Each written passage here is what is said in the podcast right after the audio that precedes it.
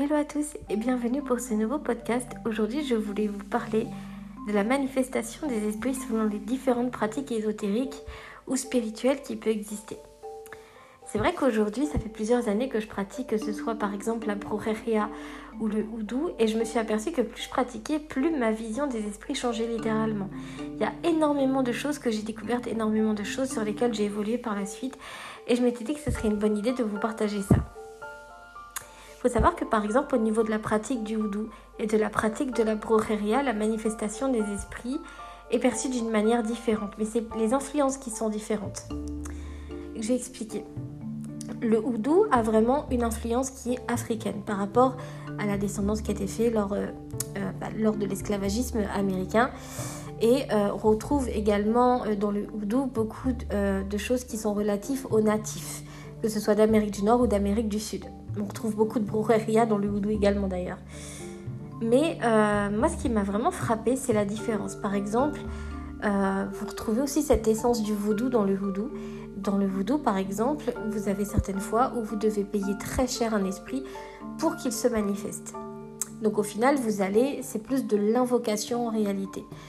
Et ça, euh, dans le houdou, vous retrouvez pas mal de choses où en effet, on vous dit que vous devez invoquer que ce soit des saints, que ce soit des anges, que ce soit des esprits ou ce genre de choses. Euh, on vous dit que vous devez invoquer et que eux allaient se manifester parce que plus vous donnez d'offrandes, plus ils vont venir. Dans la brujeria, c'est le contraire. Dans le brujeria, pour qu'un esprit se manifeste, vous devez avoir un bon comportement. Et ça, on retrouve vraiment euh, la patte des natifs par rapport à ça où en effet c'est le comportement qui va provoquer ou pas la manifestation. Par exemple, vous êtes de mauvaise humeur, vous n'êtes pas bien, vous allez générer des émotions négatives et forcément ça ne va pas donner aux esprits de se donner envie aux esprits de se manifester. Paradoxalement, si vous voilà, vous êtes en train, vous êtes prêt, euh, eh ben dans ces cas-là, les esprits vont se manifester. Vous avez vraiment un recul différent. Vous avez d'un côté une pratique qui vous dit que vous devez payer, que vous devez mettre euh, et honorer au travers des cadeaux et qu'en contrepartie, euh, une fois invoqués, les esprits doivent venir, ne serait-ce que par gratitude. Bon, évidemment, tout le monde n'a pas ce même point de vue dans le houdou, mais euh, il y a pas mal de personnes qui ont cette pensée-là. Moi, ça n'a jamais été ma pensée. Parce que pour moi, quand tu n'as pas d'argent, tu fais comment? Si tu n'as pas de quoi mettre des choses sur un hôtel, tu fais quoi? En fait, ça sert à rien de faire un hôtel fastidieux. Là, par exemple, là, j'ai juste de refaire mon hôtel il y a quelques jours.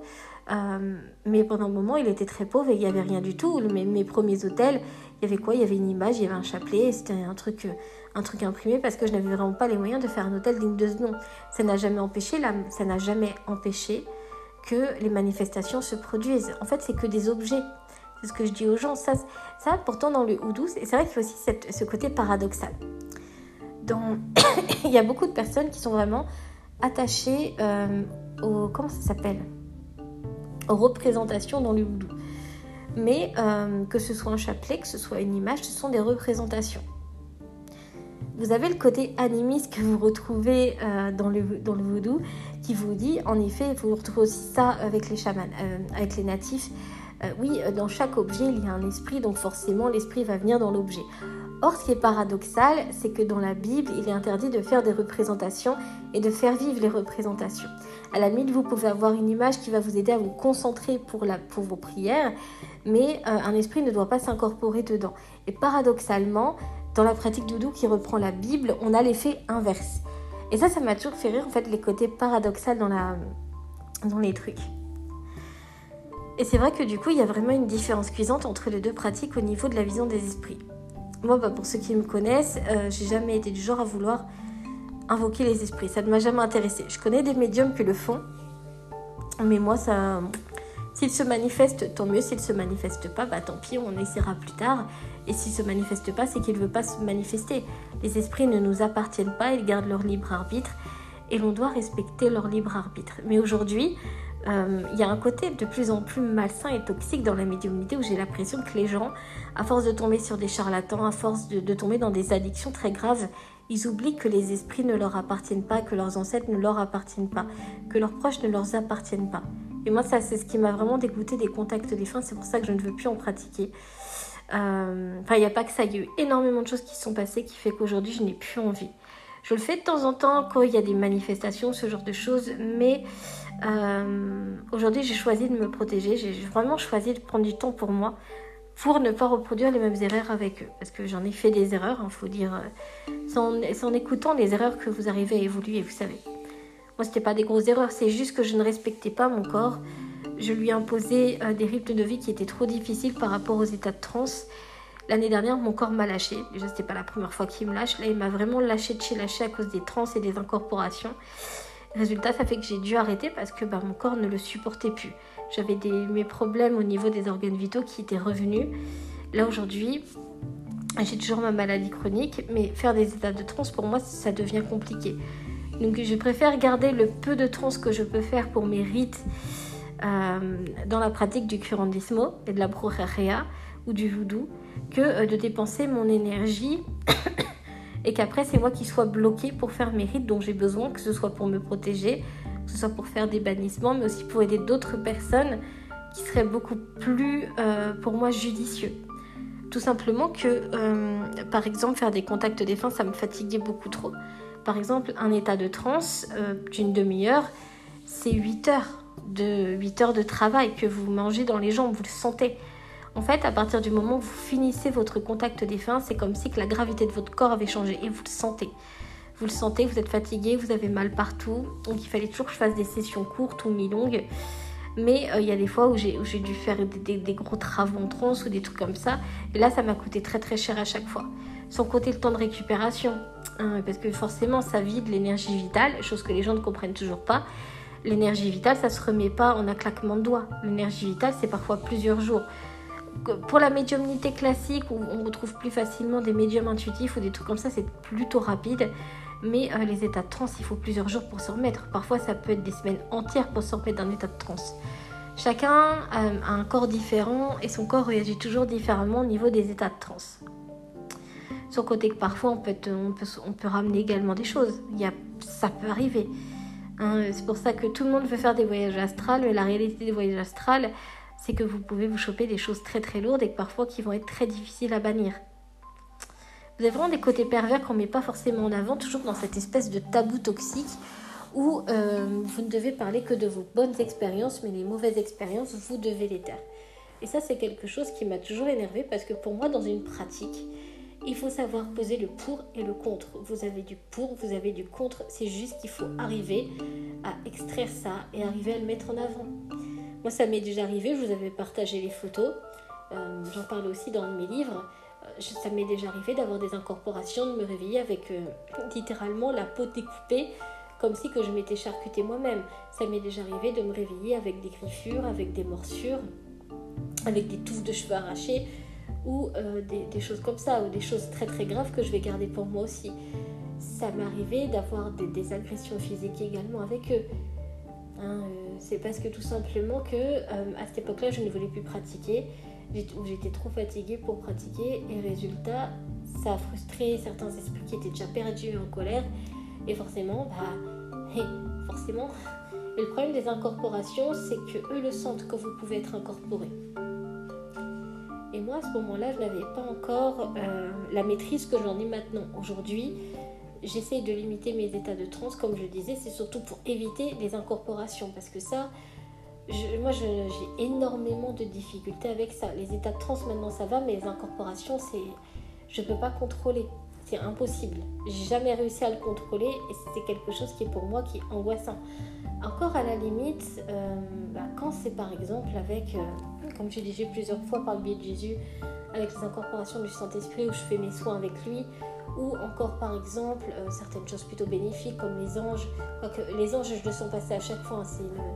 Vibration que mon corps n'arrive plus à supporter depuis ma dépression. Donc j'ai beaucoup moins de manifestations d'eux et j'ai quasiment plus d'incorporation aujourd'hui. Mais à l'époque, c'était tout à fait le contraire. Comme quoi la dépression, elle bouffe beaucoup plus l'énergie vitale et les énergies, surtout euh, les fréquences on ne s'en rend pas forcément compte, mais quand on traverse ce genre de désert, je peux vous assurer qu'il y a des séquelles derrière au niveau de votre énergie. J'essaye de les récupérer, mais honnêtement, maintenant, je ne me préoccupe plus du tout. Je suis passée à autre chose.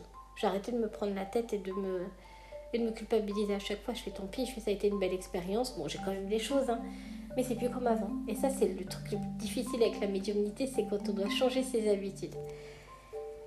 Mais euh, Et euh, c'est vrai que du coup, j'ai pris énormément de recul suite à ça parce que quand vous vivez, en plus, arrivé en un laps de temps très très court. En fait, pour être, pour être franche, j'avais fait une vidéo sur TikTok où euh, c'est devenu viral par rapport à des défunts. J'ai eu un amas de défunts. À savoir que euh, ça m'est arrivé hein, d'avoir des, des multi-contacts défunts ou des trucs comme ça, mais c'était des petits trucs. Là, je me suis retrouvée en un week-end avec plus de 300 demandes euh, et, les gens ramenaient leurs défunts. Il y en avait une quantité à la pelle. Et euh, bah, forcément, le problème c'est que ça crée un amas énergétique autour de vous. Et cet amas énergétique-là va appeler d'autres défunts. Et ça a été une merde. Je, vous l'avais montré, hein, la photo sur Insta de mon miroir. Euh, c'était quelque chose. Et c'est vrai que cette expérience m'a beaucoup traumatisée. Et j'ai toujours encore aujourd'hui des, peurs. Hein, en fait, il faut le vivre pour le comprendre. Mais euh, voilà. Mais j'essaie quand même de faire des choses mieux, mais c'est pas forcément évident non plus. Mais ça, les gens, ils ont du mal à comprendre en fait ce genre d'expérience parce qu'ils le vivent pas. Alors pour eux, bah, ça n'existe pas, ou pour eux, c'est pas grave. Mais si c'est grave, se faire agresser par un esprit, c'est la même chose que se faire agresser par un humain. Sauf qu'il y en a un, on peut le taper avec un, avec un parpaing, l'autre, euh, c'est énergétique, c'est beaucoup plus compliqué. Parfois vous pouvez bannir, parfois ça va être plus difficile, parfois ça va vous prendre du temps, parfois ça va mal se passer, parfois ça va bien se passer. Faut pas se leurrer, mais on a souvent tendance à croire que tout ce qui est défunt, etc., c'est plus facile. Ah non, ah non, non, non, non, non, c'est pas si facile que ça.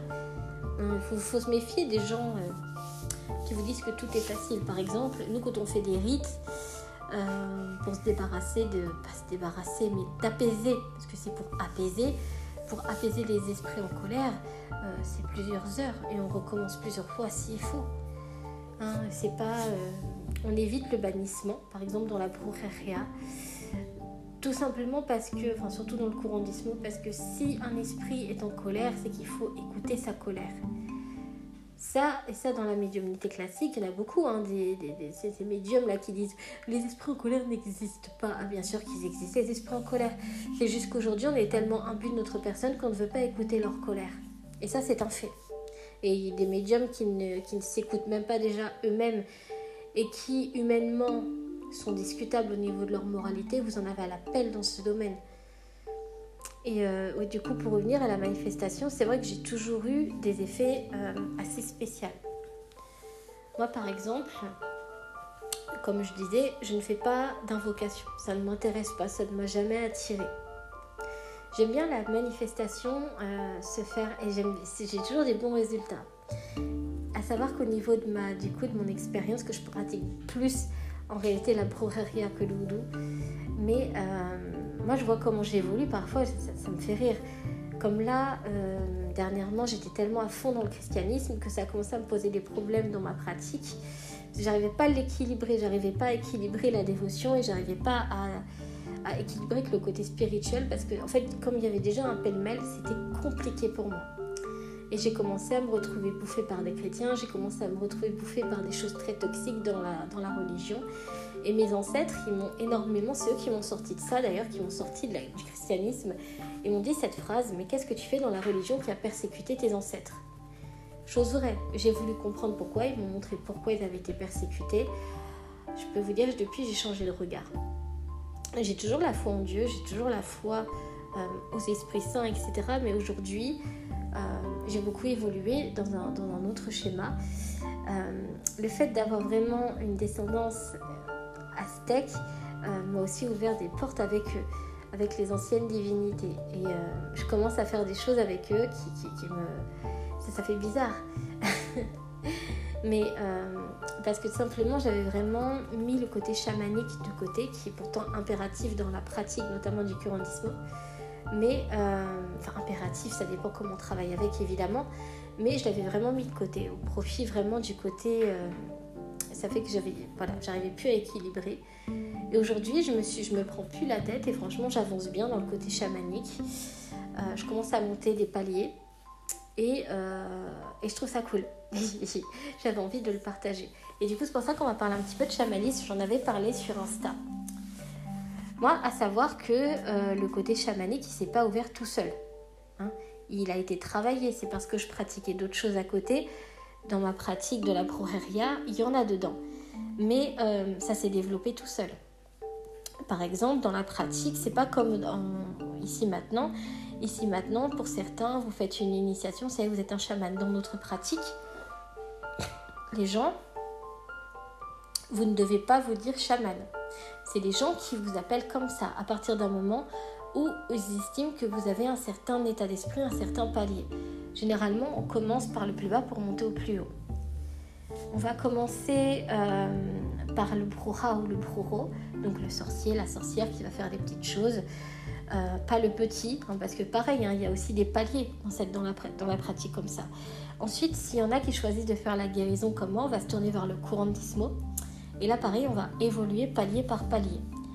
Et on va évoluer aussi au fur et à mesure. Et plus on va travailler, parce qu'on travaille, hein, c'est pas euh, pour pratiquer cette pratique-là, vous avez énormément de travail, que ce soit sur vous-même, que ce soit sur vos rites, que ce soit sur vos recettes, que ce soit euh, sur votre savoir-faire, vos compétences, c'est un travail. Vous n'arrêtez pas. Vous devez toujours étudier, vous n'arrêtez jamais. Il n'y a pas d'autres proclamations ou quoi que ce soit. Si les gens vous appellent d'une certaine manière, c'est parce que vous êtes arrivé à cette maturité-là. Moi, j'ai commencé euh, comme étant une prora. Et depuis quelques années, enfin depuis quelques années, non, au bout de plusieurs années, j'ai enfin eu le droit par mes ancêtres de me faire appeler Kurandera.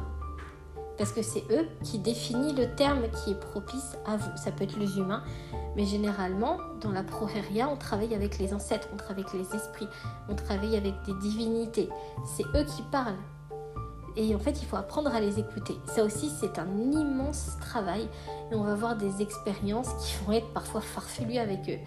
Mais dans tous les cas, vous avez des valeurs, vous avez des savoir-être, vous avez des règles, mais surtout vous avez des obligations dans la pratique. C'est pas, euh, c'est pas par exemple pour le côté éclectique de la Wicca où vous faites absolument tout ce que vous voulez tant que vous faites pas de mal. Ici, c'est codifié parce qu'on garde cette, cette essence des Aztèques où les Aztèques avaient un regard très coupé en ce qui concerne la religion aztèque, sur la pratique, sur les rites de guérison, des choses comme ça. Tout est codifié, tout est enregistré c'est aussi le côté religieux qui est le plus important, pas forcément qu'avec le christianisme, mais c'est d'avoir la foi. C'est d'avoir la foi aux ancêtres, c'est de savoir honorer les anciennes divinités. Il y a énormément de travail qui est fait dans la pratique. C'est pour ça je le dis, c'est pas donné, c'est fait, c'est travaillé. Comme là, par exemple, euh, j'ai le côté chaman de ma pratique qui s'ouvre de plus en plus parce que j'ai beaucoup évolué avec ça.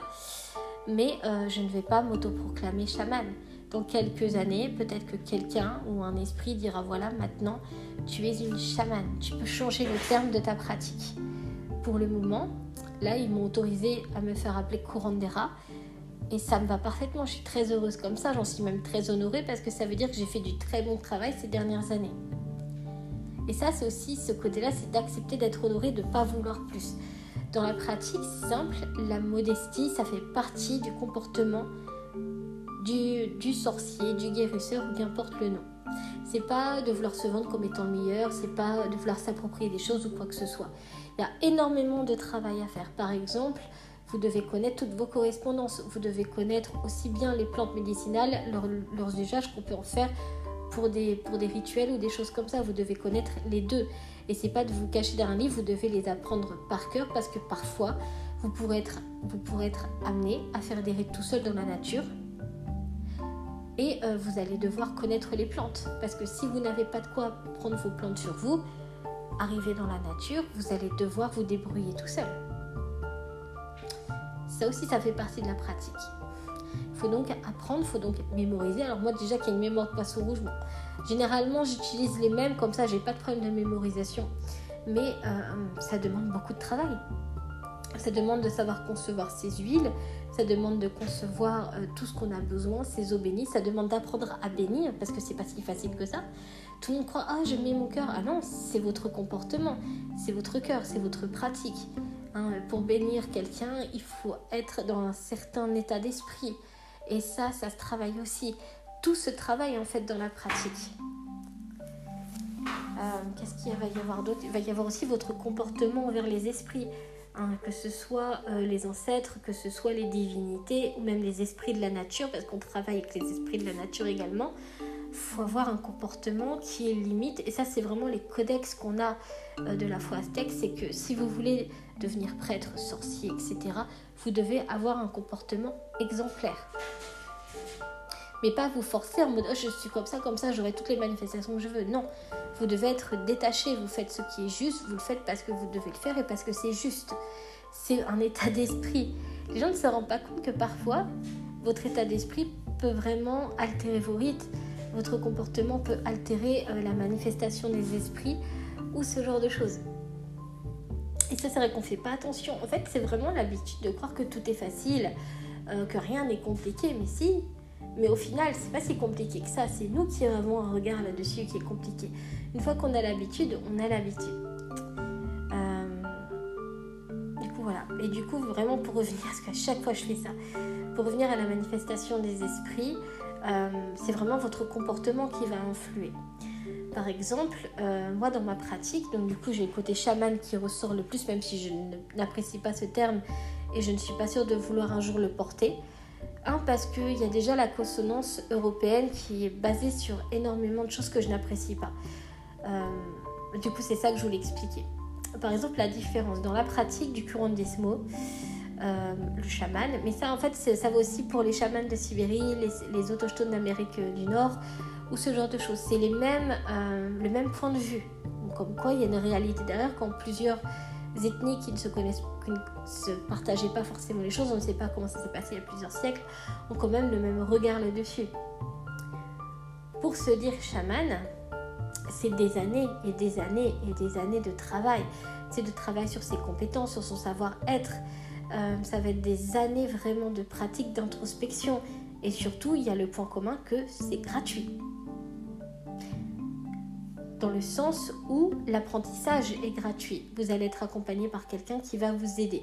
Certes, aujourd'hui, on est axé sur la matérialité, tout doit être forcément payant, mais euh, de base, le chamanisme n'a jamais été prévu pour ça. C'est le côté vraiment occidental qui a toujours tendance à vouloir toujours tout marchander qui a mis un tarif. C'est comme pour le Reiki. Le Reiki de base n'était pas à vocation d'être payant. Aujourd'hui, c'est devenu du merchandising. Et c'est ça que je reproche euh, au monde d'aujourd'hui. C'est vraiment son côté matérialiste qui dénature. Par exemple, quand on parle de chaman, généralement on fait référence à ceux qui, sont en Sibérie. Après, le terme a été repris mais euh, aujourd'hui, par exemple, on va parler de chaman euh, pour euh, les Nord-Américains, alors que c'est medicine man ou medicine woman. Pour les natifs du Sud, même chose, alors que les natifs du Sud, c'est curandero ou curandera, ou brura ou bruro, parce que dans le chamanisme, il y a énormément, comme je disais, de paliers. Donc en fait, aujourd'hui, le côté occidental a vraiment réduit tout en ce qui concerne le vrai chamanisme. Et aujourd'hui, aujourd'hui le message c'est vous pouvez être un chaman. Ou alors on va vous dire euh, faites une méditation guidée, ça va réveiller le chaman en vous.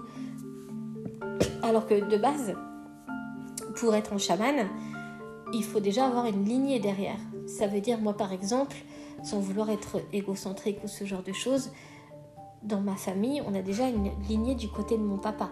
C'est une lignée de guérisseurs, de sorciers, de prêtres et des choses comme ça. Donc c'est vraiment une lignée qui est très très très ancienne. Mais euh, d'un côté de légitimité, ça me donne accès à certains, pas forcément accès, ça me donne accès surtout à mes ancêtres qui peuvent m'aider s'ils le souhaitent, parce qu'une nouvelle fois c'est eux qui décident. Mais euh, ça donne accès à ça par exemple. Mais euh, il faut une lignée. Pour les chamans de Sibérie, il faut une lignée. Pour les médecines man ou médecines woman d'Amérique autochtone, qui du Nord, Pareil pour ceux d'Amérique de l'Ouest avec les Sioux, les Lakota, les Navajos, etc. Euh, même chose. En fait, c'est euh, soit le chaman qui vous choisit, parce que en effet vous avez cette lignée, ou tout simplement parce qu'en fait euh, le chaman va ressentir une profonde bénédiction et il va savoir que voilà que l'enfant sera prédestiné à cette vie-là plus tard. C'est un honneur d'être comme ça. Et aujourd'hui, c'est vrai que par exemple, quand on est avec des capacités, on a souvent tendance à nous dire, ça c'est le côté vraiment perfide euh, du côté religieux, que vous devez avoir honte d'être différent. Non, vous naissez comme ça, c'est une bénédiction en réalité. On vous honore. Et c'est vrai qu'aujourd'hui, euh, le message qui est vraiment... Euh, autour du néo-chamanisme, parce que du coup ça devient du néo-chamanisme, parce que ça ne représente plus ce qui se cache derrière. C'est aujourd'hui on vous dit, oui, aujourd'hui tu peux te dire chaman parce que tu as payé 250 euros et que tu as été essuyé tes fesses contre des orties. Ou euh, oui, aujourd'hui tu peux dire ci, tu peux dire ça, machin, machin, sans avoir été initié, sans avoir été aidé ou ce genre de choses. Et ça, je trouve que ça dénature littéralement. Euh, ça dénature littéralement déjà les cultures en elles-mêmes qui souffrent déjà d'un gros problème d'appropriation. Parce que regardez, euh, les natifs d'Amérique, ils, en prennent plein la gueule, que ce soit d'Amérique du Nord, d'Amérique de l'Ouest ou, euh, tout simplement latin, ils s'en prennent plein la gueule. La culture, elle est pillée, littéralement. Par exemple, la culture aztèque, vous la retrouvez énormément dans notre, dans notre monde actuel. Euh, pareil pour euh, ce qui concerne les natifs, vous avez la fumigation, vous avez les rites sacrés qui ont été pillés, vous avez les herbes qui ont été pillées, parce qu'il n'y a pas que la sauge blanche, petit rappel, parce que tout le monde a une obsession pour la sauge blanche, mais vous en avez d'autres. C'est comme chez les Aztèques, hein, euh, personne n'en parle. Et ça, c'est pour ça que je râlais la dernière fois là-dessus. par exemple, chez les Aztèques, le maïs, c'était c'est une plante qui est vraiment sacrée les gens la dévorent. Et Christophe Colomb et tout le bordel, ils ont quand même pillé euh, l'Amérique latine. Ils ont pillé le tabac, ils ont pillé les pommes de terre. Ils ont également surtout pillé euh, le maïs. Aujourd'hui, on mange tout, on a tout, mais de base, ça a quand même eu un prix qui a été très lourd à payer par rapport aux indigènes à qui tout a été pillé et se sont retrouvés dans la misère ils sont retrouvés euh, dans les maladies parce que les, colons, ils ont ramené des tonnes euh, de, maladies, sans compter les blessures graves, sans compter les viols, sans compter les esclavagismes, sans compter toute l'abomination qui a été faite à cause de Christophe Colomb, qui a eu la... Je sais, je sais même pas si c'est volontaire ou pas, qui euh, a décidé de parler de la richesse qu'avait... parce que dans le temps, l'Amérique latine n'était pas pauvre, dans le temps, c'était très riche il a eu le malheur de parler de ça à des gens qui étaient des, dévoreurs, des bouffeurs d'argent. Bah forcément, tout a été pillé. Et aujourd'hui, quand on regarde, même euh, les natifs, hein, euh, tout ce qui est Navarro, les Sioux, etc., ils sont obligés de survivre dans des réserves très pauvres, avec un niveau de pauvreté et de mortalité qui est énorme. Ce que je disais aussi par rapport à la sauge blanche, quand j'entends des, des petites nénettes là qui ne se sont pas renseignées correctement parce que voilà qui disent aux gens non n'achetez pas de la sauge blanche achetez de la sauge blanche. Il y a moyen de trouver des vendeurs qui vont vendre qui viennent directement des réserves. Faites-le parce qu'ils vendent leur culture pour pouvoir manger parce qu'ils n'ont aucune aide de l'État. Et ça euh, ce qui m'énerve c'est que ce sont des gens qui ont tout pour manger qui ont tout pour vivre, qui se permettent de dire ça alors qu'ils ne savent pas ce que c'est d'être en danger de mort et de ne pas bouffer à leur faim. Et ça, ça m'énerve en fait le regard euh, occidental en mode oh mais c'est pas grave, je vais dire un truc. Non, renseignez-vous, allez voir comment se passe dans les réserves amérindiennes. Vous, allez être choqué de la vérité. Vous allez être choqué de voir à quel point on continue de piller leurs ressources, à quel point ils n'ont accès à rien, alors que ce sont des natifs. C'est leur pays. Et qu'aujourd'hui, la mondialisation, la colonisation euh, a littéralement pillé tout ce qu'ils avaient et les gens ne les respectent toujours pas pour ça. En Amérique latine, pareil. Hein, ils pas, il n'y a pas de réserve, mais il y a énormément de petits villages qui se créent parce que les gens meurent de faim. Parce que les gens n'ont pas les moyens de, se vêtir, parce que les gens n'ont pas les moyens de manger, parce que les gens euh, vivent dans la pauvreté. Il y a des gangs, il y a des choses très graves qui se passent. Pourquoi? Parce que tout a été pillé, toutes les ressources ont été pillées par qui? Bah, Par tous ceux qui ont provoqué ces dommages-là l'homme religieux, faut dire ce qui est. C'est à chaque fois j'entends ce même truc avec l'homme blanc, c'est pas l'homme blanc, c'est l'homme religieux qui a fait ça, c'est la religion qui est derrière ça. Je vous rappelle que tous les hommes blancs sont pas des pourritures. Parce que dans ces cas-là, tout le monde, dans toutes les ethnies, seraient tous des pourritures. Parce que je vous rappelle que de l'esclavagisme, vous en avez eu dans toutes les ethnies. Hein, euh, les guerres, les machins, les trucs, euh, les voiles de richesse, etc., vous en avez eu. Mais c'est vrai que les religions monothéistes euh, ont explosé le plafond là-dessus. Parce que dans le temps, ça ne se faisait pas de la même manière. Dans le temps, il y avait du respect. Les religions mono n'en ont eu aucune, à part avoir de l'orgueil et de tuer des femmes, des enfants, de voler des terres, de piller même la nourriture. Regardez par exemple, euh, quand le Mayflower est arrivé, ce qu'ils ont fait? Ils ont trouvé de la bouffe, ils l'ont volé alors que c'était la réserve pour l'hiver des natifs. Mais par contre, les gens, qu'est-ce qu'ils se rappellent maintenant par rapport aux natifs à cause d'Hollywood et tout le bordel? C'est que les natifs euh, sont forcément des personnes mauvaises qui attaquent la petite femme blanche de la petite maison dans la prairie, etc. C'est comme pour le vaudou, pareil, ça a été diabolisé par Hollywood, etc. Les gens, ils ont des préjugés de fou. Là-dessus, moi, je vous invite vraiment à regarder des émissions qui en parlent. Sur Art, vous avez des, très bonnes émissions.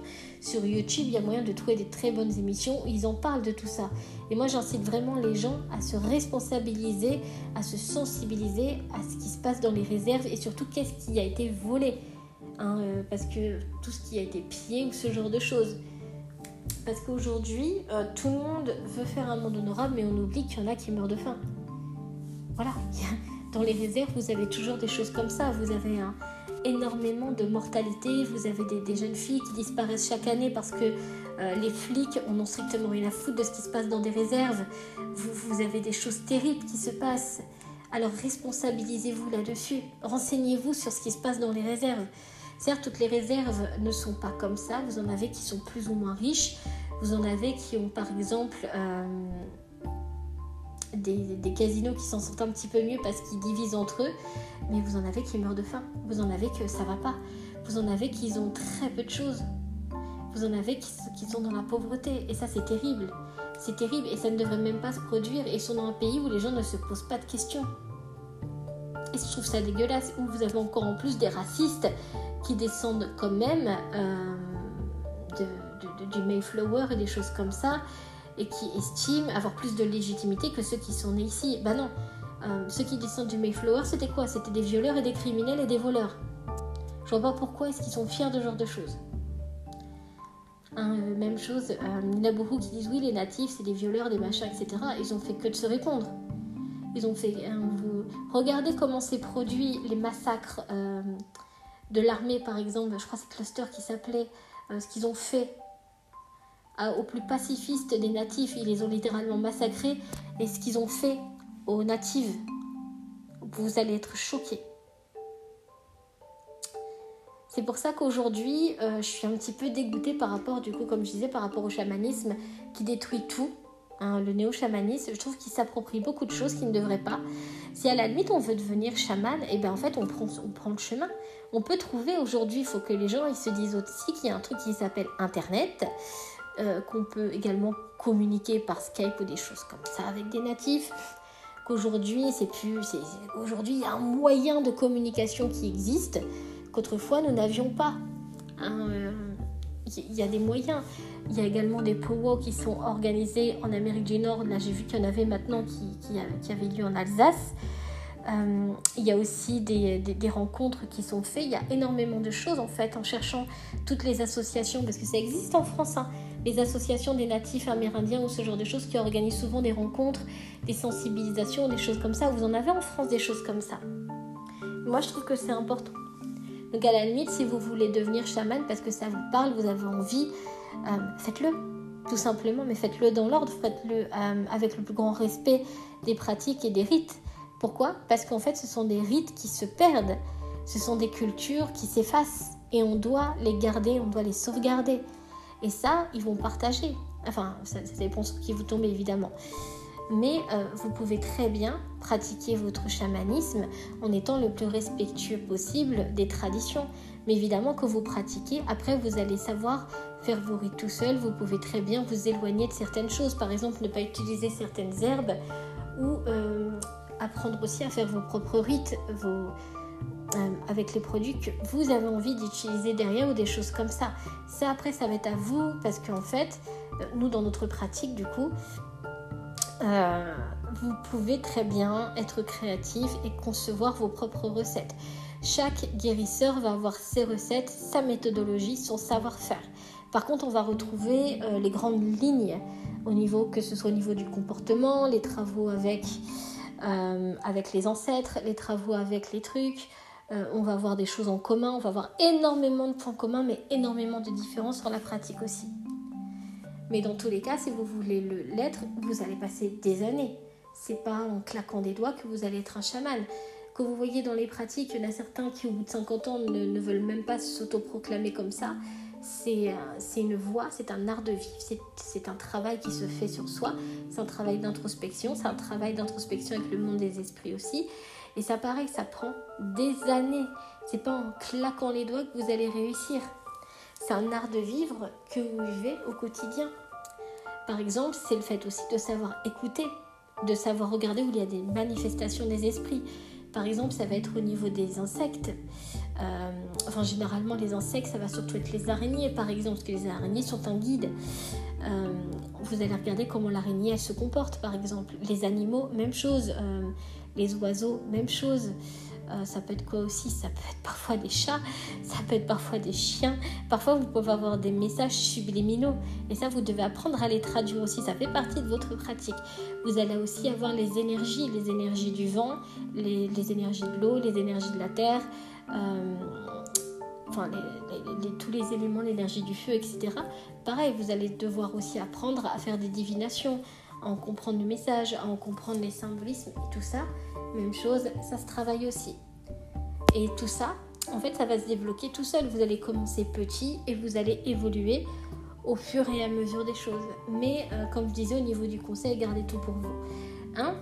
Déjà parce que sur TikTok, vous avez une banalisation du racisme et de la haine. Parce qu'ils considèrent que parce que vous n'êtes pas de, telle couleur, euh, alors que la couleur de peau ne reflète pas ses ancêtres, Hein, euh, aujourd'hui, on vit dans un monde qui a été mondialisé, qui a été colonisé, ce qui fait qu'on a tous des descendants, peut-être pas forcément tous, mais en tout cas en grande majorité, on a tous des descendants qui ne reflètent pas notre couleur de peau. Il faut arrêter ce racisme-là de juger les gens à la couverture. Hein. J'en ai déjà eu un des personnes qui, qui insulté sur ma couleur de peau. Mais euh, j'ai pas demandé à être un doliprane comme ma mère à un moment donné. Hein, alors que mon père, lui, n'est pas un doliprane, pas du tout même. Euh, voilà, mais ça c'est du racisme, tout, bonnement. Ça ne veut pas dire non plus que parce que vous êtes blanc, même si cette couleur, ce, terme me, débecte, euh, que vos ancêtres étaient forcément des colons. Pas forcément. Vous en avez qui, ont préféré faire leur life tranquille à s'occuper de leur jardin. Il hein, faut arrêter d'avoir cette image-là où forcément tout le monde a fait quelque chose. Ah ben non, Hein, vous le voyez bien dans la vie, vous avez ceux qui vont faire la guerre et vous avez ceux qui cultivent leur jardin. Alors pourquoi vous voulez changer l'histoire de vos ancêtres? C'est parce que soit vous n'assumez pas ce qu'ils ont fait, parce que ça je peux vous dire qu'il y, en a plein qui n'assument jamais, ou euh, tout simplement parce qu'en fait vous idolâtrez les choses et que vous avez l'impression que parce que vous avez appartenu à une, euh, une ethnie, que forcément euh, ça a tous été des personnes bienveillantes. Je vous rappelle que si l'esclavagisme a eu lieu, c'est parce que toutes les personnes dans toutes les ethnies confondues ont fait du, marchandage. Que ce soit, par exemple, les Aztèques où tout a été pillé, les autres cultures n'ont pas, les autres ethnies, moi je vous invite à regarder la chute aztèque, n'ont pas hésité à piller les ressources qui restaient alors que le peuple mourait de faim, alors que le peuple était en train de souffrir des maladies et que les femmes et les enfants étaient vendus pour servir d'esclaves au travers le monde. Oui, et ça c'est malheureusement ce sont des faits historiques parce qu'on met tout euh, sur le dos euh, des colons, mais on oublie aussi ceux qui ont participé à la colonisation, qui ont laissé faire, qui se sont nourris, qui, ont fait du merchandising derrière. Et ça, c'est tabou. J'ai remarqué que c'est devenu un gigantesque tabou de se dire qu'en effet, dans les ethnies, il y en a qui ont participé. Mais c'est comme quand il y a eu la Seconde Guerre mondiale. Vous aviez des pourritures qui n'ont pas hésité à vendre les leurs. Moi, par exemple, mon, mon papy Robert, lui, s'est retrouvé en camp de concentration parce que, un, il était typé, et que deux, il a voulu cacher des juifs et il s'est fait balancer par une sous-merde. Donc oui, des pourritures, vous en avez dans toutes les ethnies. Vous avez des vendus, vous avez des vendeurs. C'est aussi simple que ça, et vous avez ceux qui trinquent au milieu. Et ça, c'est un fait qui est humain. Il n'y a pas euh, de couleur de peau derrière. Tout le monde est susceptible d'être un dominant, d'être un dominé, ou d'être une victime, ou, euh, d'être un commerçant, ou ce genre de choses. C'est humain. Alors je comprends pas pourquoi les gens veulent à tout prix modifier l'histoire, veulent à tout prix blâmer une seule communauté quand tout le monde y a participé. Je trouve ça dégueulasse et réducteur. Et c'est pas non plus respectueux envers leurs propres ancêtres. Parce que si dans leurs ancêtres ils ont eu des criminels, au final, euh, parce que dans vos ancêtres, je ferai un autre podcast pour parler de vos ancêtres, faut faire attention avec qui vous travaillez dans vos ancêtres. Hein, parce que si jamais euh, toi tu veux pratiquer telle chose, mais que par exemple ton ancêtre était du genre à dominer, à contrôler, à battre, tu risques de choper ces énergies-là. Est-ce que c'est bien? Tu vois? Et ça, c'est vraiment les. Tu le vois quand les gens sont vraiment alignés à leurs ancêtres dans des pratiques où ils doivent être avec leurs ancêtres. Et ça, il faut faire attention. Du coup, voilà, j'espère n'avoir froissé personne, parce qu'apparemment, maintenant, dès qu'on parle, on arrive à froisser les gens. C'est vraiment euh, sensibiliser les choses que je dis. C'est moi, je vous laisse libre, euh, totalement libre arbitre de faire ce que vous voulez, pratiquer ce que vous voulez, faites ce que vous voulez. Mais je m'adressais surtout aux personnes qui dénaturent totalement tout ce qui est natif, qui, déresponsabilisent les choses comme ça, ou qui disent des choses qui peuvent être dangereuses pour les communautés. Comme par exemple, n'achetez pas euh, de sauge blanche euh, parce qu'en fait c'est de l'appropriation culturelle. Si ça leur permet de manger, où est le problème? C'est ce que tu fais de l'herbe qui peut être problématique. Comme moi j'en ai déjà vu j'en ai déjà grillé sur TikTok, hein, des petites nénettes Wicca qui reprenaient des chants, des chants des natifs pour les modifier, pour en faire des chants pour d'autres divinités. Ça c'est de l'appropriation culturelle. Hmm? Mais il n'y a pas que euh, la sauge blanche, c'est ce que j'essayais de dire la dernière fois. Vous avez aussi euh, le foin qui est utilisé par les natifs. Et vous avez aussi la cèdre. Mais la cèdre, vous l'avez euh, dans, tous les États-Unis, dans la brujeria. On utilise la sauge également, parce qu'elle a, été, donnée entre les peuples. Mais on utilise surtout, par exemple, le copal qui est utilisé depuis des siècles pour les rites aztèques c'est une herbe qui est c'est une résine qui est sacrée et pourtant les gens l'utilisent et personne n'en parle. Ou euh, par exemple, on va également utiliser la cèdre par rapport aux ancêtres pour les hommages. Et c'est pareil, c'est ce que je disais aux gens. Pourquoi en fait vous avez une telle obsession envers la sauge blanche alors que vous avez d'autres choses euh, qui, pareil, qui, ont été pillées, on peut dire ça comme ça, qui ont été piquées euh, par d'autres cultures en fait. Je, ne comprends pas en fait le délire par rapport à l'appropriation culturelle. C'est pour ça que je disais que je n'y adhérais pas. C'était, je n'adhérais tout simplement pas à l'effet de mode qu'il y a derrière, alors qu'il y a des choses qui sont bel et bien appropriées et que les gens s'en foutent.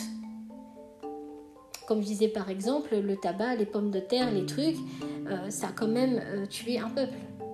Mais les gens, ils s'en foutent en fait. Et c'est ça qui m'énerve en fait. c'est vraiment ce côté un petit peu hypocrite de la chose. Ou alors des, des personnes euh, qui parlent de ça et puis qui font des vidéos pour parler de chakras. Mais les chakras, c'est bouddhiste. Ou alors qui disent oui, mais c'est pas pareil parce qu'ils se sont pas battus. Ah bah si, il y a eu des guerres avec les bouddhistes. Hein, pour sauvegarder leur culture et pour pas se laisser dominer, notamment par le communisme. Je vous rappelle un petit peu l'histoire de Chine et ce genre de choses. Et ça, c'est la méconnaissance en fait des gens. En fait, pour eux, c'est pas, pas la même chose, pas comparable. Alors ils peuvent, bah non, en fait, si vous voulez vraiment avoir un monde en dehors des appropriations, vous n'aurez rien du tout. Parce que tout est devenu culturel aujourd'hui. Regardez, exemple tout con. C'est vraiment l'exemple tout con. La médecine qu'on a aujourd'hui, c'est la médecine italienne, c'est pas la médecine française. La médecine italienne était contre le fait de pratiquer des saignées. Nous, en France, c'était les saignées. Hein, euh, les, accouchements, c'était dégueulasse. Hein, euh, euh, il, laissait mourir la plupart du temps. Ou alors il faisait des brûlures, il faisait des trucs, ou alors c'était des cataplasmes dégueulasses, ou alors des, trucs malsains. C'est beaucoup la saignée à 90% pour soigner quelqu'un. Hein, ou alors en fait il perçait euh, genre les blessures pour voir, etc. parce qu'en fait ils pensaient qu'en laissant une infection, ça allait désinfecter. Oui, ils étaient très cons.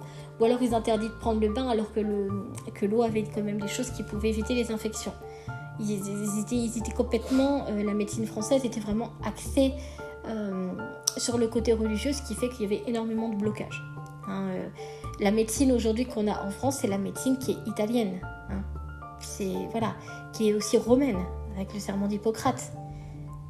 Il y a énormément de choses en fait qu'on a dans notre pays, ou par exemple la médecine chinoise, l'acupuncture, etc. Ça vient d'où? Eh, C'est pas français. Vous n'avez rien au monde qui, qui ne vient pas d'une culture. Vous devez l'accepter parce que nos ancêtres ont fait ça, cette appropriation. Mais aujourd'hui, même dans les ethnies, vous avez des choses qui viennent d'autres cultures. C'est une mondialisation. Et ça, c'est quand même dans les cours d'histoire-géographie.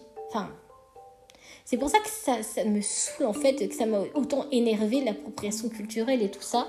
C'est euh, le côté paradoxal en fait que je trouvais littéralement toxique. Mais bon, et c'est pas grave. Voilà, c'était juste pour m'exprimer par rapport à ça. Mais euh, aujourd'hui, c'est aujourd'hui, il faut se dire que tout est culturel, que tout est mondial et que forcément, vous allez trouver euh, des, des choses venant d'autres cultures. Partout, regardez chez vous, dans chaque objet que vous avez, vous avez parfois des choses qui ne viennent pas de France. Hein, par exemple, au niveau de vos meubles, hein, vous avez beaucoup de Suédois, euh, vous avez beaucoup euh, peut-être de guéridons qui ne viennent pas de ce pays-là ou des choses comme ça. Ou vos canapés sont peut-être d'inspiration algérienne ou des trucs comme ça. Derrière chaque objet, il y a quand même une culture. Je vous rappelle que tout a été une culture à un moment donné. Et ça, faut vraiment faire attention quand vous parlez d'appropriation culturelle. Euh, dans le monde où on est, c'est compliqué. À la limite, je veux bien pour certaines choses. Par exemple, euh, comme je disais par rapport aux petites nénettes euh, avec la Wicca, prendre un chant sacré, prendre de la sauge blanche, le calquer pour une autre divinité, ça c'est de l'appropriation culturelle. C'est clairement de l'appropriation culturelle. Par contre, toi qui vas prendre la même herbe, parce que l'herbe n'appartient à personne, c'est une herbe sacrée qui a été sacralisée par la femme de Bison Blanc qui était une grande prophétesse, mais l'herbe, elle pousse pour tout le monde. On ne peut pas voler une herbe en disant elle nous appartient à nous. C'est une insulte envers la terre. Je ne sais pas pourquoi les gens ils ont cette image-là, mais ce n'est pas la façon de penser du côté chamanique. Ça, clairement pas. La terre est libre et nous, nous devons l'écouter et l'honorer. Par contre, quand eux, ils utilisent la sacralisation de l'herbe, ils honorent l'herbe. Ils honorent la plante. Nous, on ne le fait pas. On l'allume et basta. Il y a énormément de choses en fait qui sont au niveau des rites. C'est ce que vous allez en faire qui va être de l'appropriation culturelle ou non. Ça ne veut pas dire que ça en est. Par exemple, aujourd'hui on a de la sauge officinaliste, donc la sauge verte que vous pouvez utiliser, sauf certains rites où en effet certains ancêtres peuvent être titilleux parce qu'ils vont préférer la sauge blanche. Mais euh, aujourd'hui vous avez énormément de types de sauge que vous pouvez utiliser par exemple. Mais euh, par exemple, dans la sauge blanche, vous pouvez l'utiliser pour des décoctions, vous pouvez l'utiliser pour des onguents, vous pouvez l'utiliser pour des huiles, vous pouvez l'utiliser pour pas mal de choses. Ce qui est de l'appropriation culturelle, c'est par exemple le smudging, à la limite. C'est euh, le fait de faire, de, rouler, de faire des smudges, d'allumer en faisant des rites. Là, la limite, c'est culturel, parce que le smudging, c'est typique. Ça, la limite, vous pouvez qualifier ça. Mais le fait d'utiliser juste une herbe, euh, non, ah, faut arrêter. Dans ces cas-là, moi demain, je vous dis que je suis la grande maîtresse de la ciboulette et que personne n'a le droit de l'utiliser parce que c'est de l'appropriation culturelle. Vous allez vous foutre de moi. Vous allez vous dire non mais elle se prend pour qui? Alors pourquoi vous le faites avec avec la sauge? C'est, Je comprends pas. En fait, j'ai vraiment des difficultés à comprendre ce genre de propos en fait. et je trouve ça triste parce que un, vous créez énormément de confusion et de haine sur les réseaux sociaux. Deux, ça nourrit énormément d'orgueil, ce qui dénature encore plus les rites, parce que du coup, euh, bah, qui c'est qui trinque? Bah, C'est les natifs qui trinquent, surtout ceux dans les réserves, parce que ceux qui parlent le plus, ce sont des gens qui ne vivent pas dans des réserves. C'est ça le truc, eux ils ont de quoi manger, ils sont bien le cul assis sur une chaise, dans un bon canapé, avec à manger matin, midi, soir, sans problème derrière, sans problème euh, de pauvreté ou ce genre de choses.